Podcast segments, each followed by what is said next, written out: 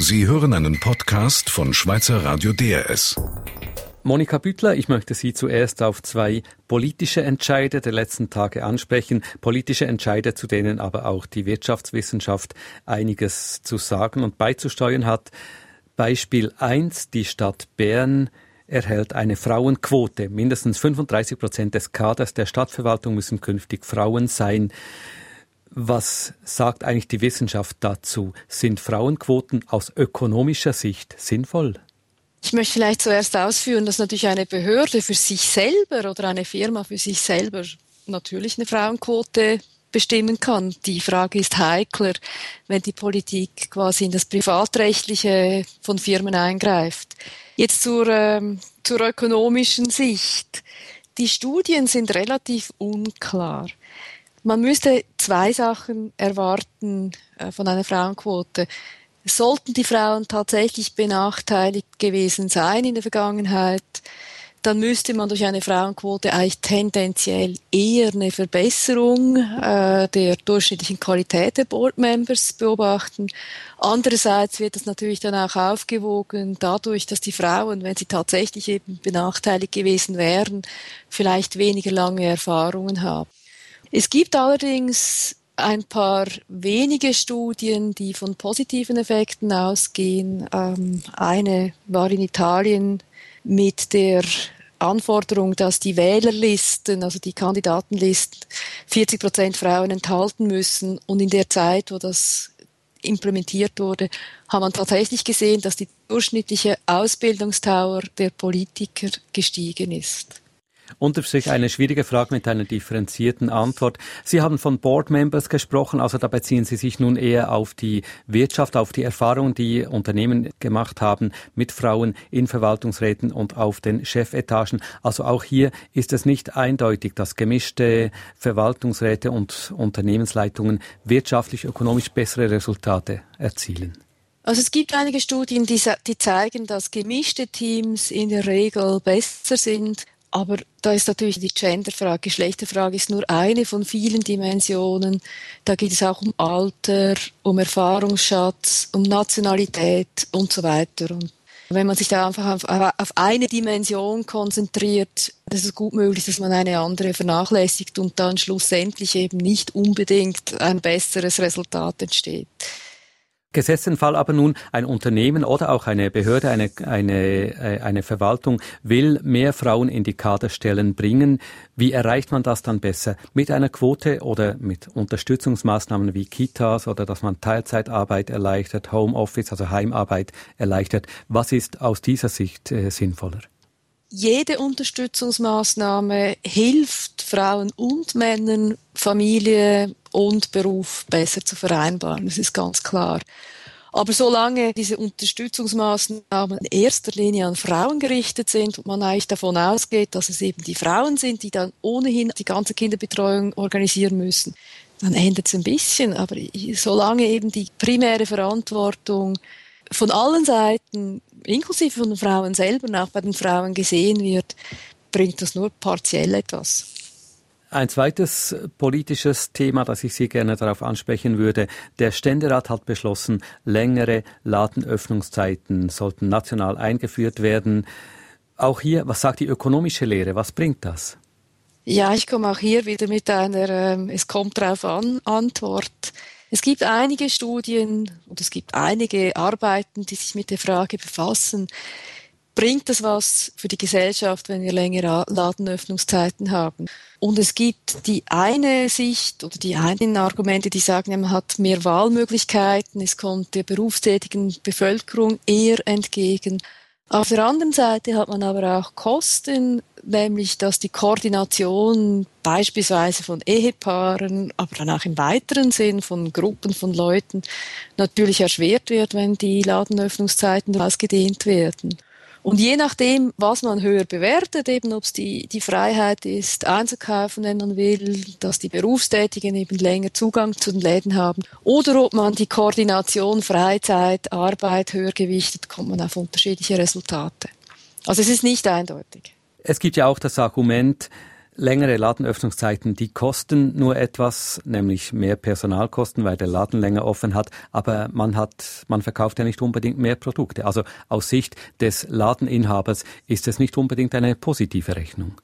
Im Prinzip sind ja die Läden nicht verpflichtet, offen zu halten. Die Ladenöffnungszeiten heißen nicht, bis dann müsst ihr offen halten. Aber kleine Läden könnten unter Umständen eben gezwungen sein, wegen der Konkurrenz länger offen zu halten. Und genau dann kommt diese Koordinationsfrage wieder rein, dass es tatsächlich unter Umständen eben eine Verschiebung gibt von eher kleinen Läden oder vielleicht sogar von mittleren Läden, die das eben nicht familiär organisieren können, zu eher großen Läden. Kommen wir zu einem ganz anderen Thema, das in den vergangenen Tagen auch für Schlagzeilen gesorgt hat in den Zeitungen und in den elektronischen Medien. Die Diskussion um die Pensionskassen in der Schweiz ist wieder aufgeflammt. Da hat zum Beispiel der Chefökonom des Schweizer Gewerkschaftsbundes von Rentenklau gesprochen. Er hat vorgerechnet, die Pensionskassen konnten in den letzten zwölf Monaten Renditen von sieben bis zehn Prozent erzielen, weil unter anderem die Aktienkurse weltweit stark angestiegen sind. Andererseits schlägt die zuständige Kommission vor, den Mindestzinssatz für die Berechnung der Renten auf 1,5 Prozent zu belassen. Und wenn man das so gegenüberstellt, Renditen von sieben bis zehn Prozent und andererseits einen Mindestzinssatz von nur 1,5 Prozent, da hat er doch recht, da wird doch Rentenklau betrieben. Die Betrachtung mit einem so kurzen Zeitraum ist natürlich völlig unsinnig. Natürlich waren diese Renditen dieses Jahr deutlich höher als in vergangenen Jahren. Aber mit, der, mit, dem genau gleichen Argument hätte man 2008, 2009 negative Verzinsungen von 10 Prozent verlangen können. Die Pensionskassen haben sehr lange Anlagehorizonte. Und es geht darum, mit dem Mindestzinssatz, also mindestens die Idee dahinter, dass man diese Renditen auch etwas verstetigt. Und man muss sagen, 1,5 Prozent ist deutlich höher als die Rendite auf risikolosen Anleihen, die ist ja bei null, wenn überhaupt. Und wenn man davon ausgeht, dass die Pensionskassen vor allem mit dem tiefen Deckungsgrad auch nicht allzu sehr riskant anlegen können, dann ist das wahrscheinlich ein guter Kompromiss. Auf der anderen Seite, man hat auch von Swiss Canto gehört, das ist der gemeinsame Anlage- und Vorsorgeverbund der Schweizer Kantonalbanken und die untersuchen jährlich die Lage der Pensionskassen. Die kamen zum Schluss, dass sich eben dank der hohen Aktienkurse unter anderem in der Schweiz und weltweit, dass sich die finanzielle Lage der Schweizer Pensionskassen deutlich verbessert habe und nun auf dem höchsten Stand seit der Finanzkrise von 2008 stehe. Auch das würde doch äh, darauf hindeuten, dass wir uns etwas schönere Renten gönnen könnten. Natürlich haben jetzt die Aktienkurse zu einer Verbesserung beigetragen. Aber die genau gleichen Aktienkurse haben vor drei, vier Jahren auch zu einer ganz massiven Verschlechterung beigetragen. Die Frage ist, gehen wir, gehen wir von einer Mindestverzinsung aus, die sich an den Marktparametern direkt orientiert, dann würde man dieses Jahr mehr ausschütten, hätte aber dann negative Ausschüttung gehabt vor drei oder vier Jahren.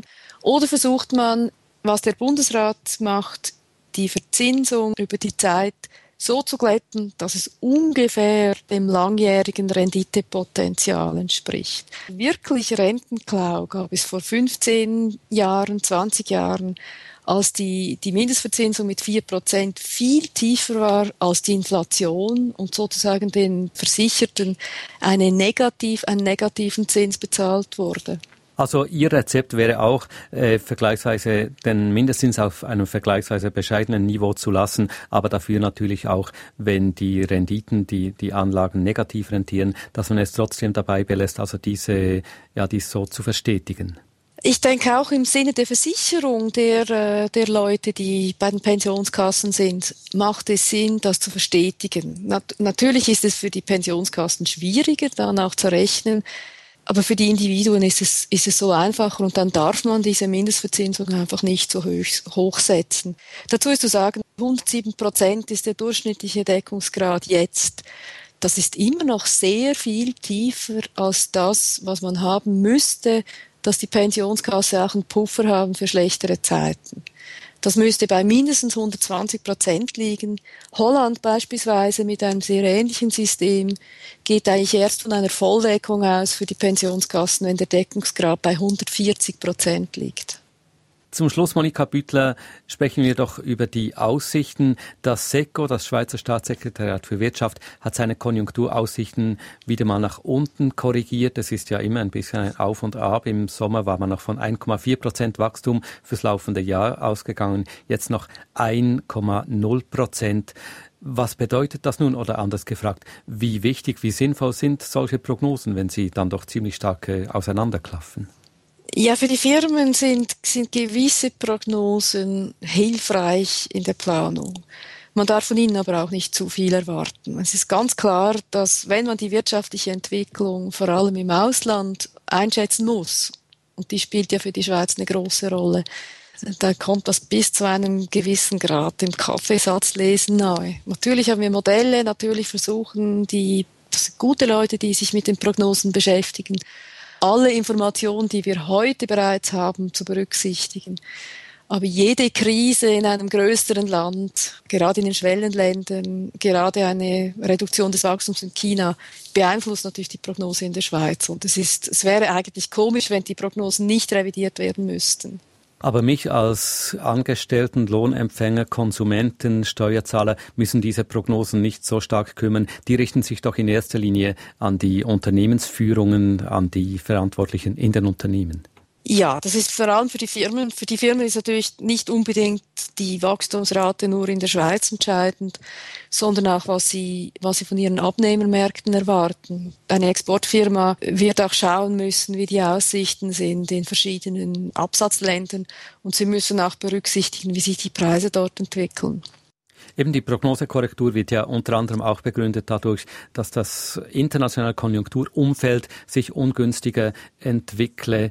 Teilen Sie diese Einschätzung?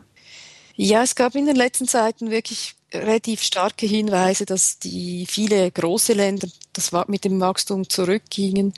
Europa ist halt auf und ab und das lässt sich ja kaum mehr irgendwie vernünftig prognostizieren mal aus dem Bauch ist das wahrscheinlich etwa das, wo, wohin wir uns hinbewegen. Aber ich kann mir gut vorstellen, dass die Prognose in ein paar Monaten wieder revidiert wird. Nach unten oder nach oben.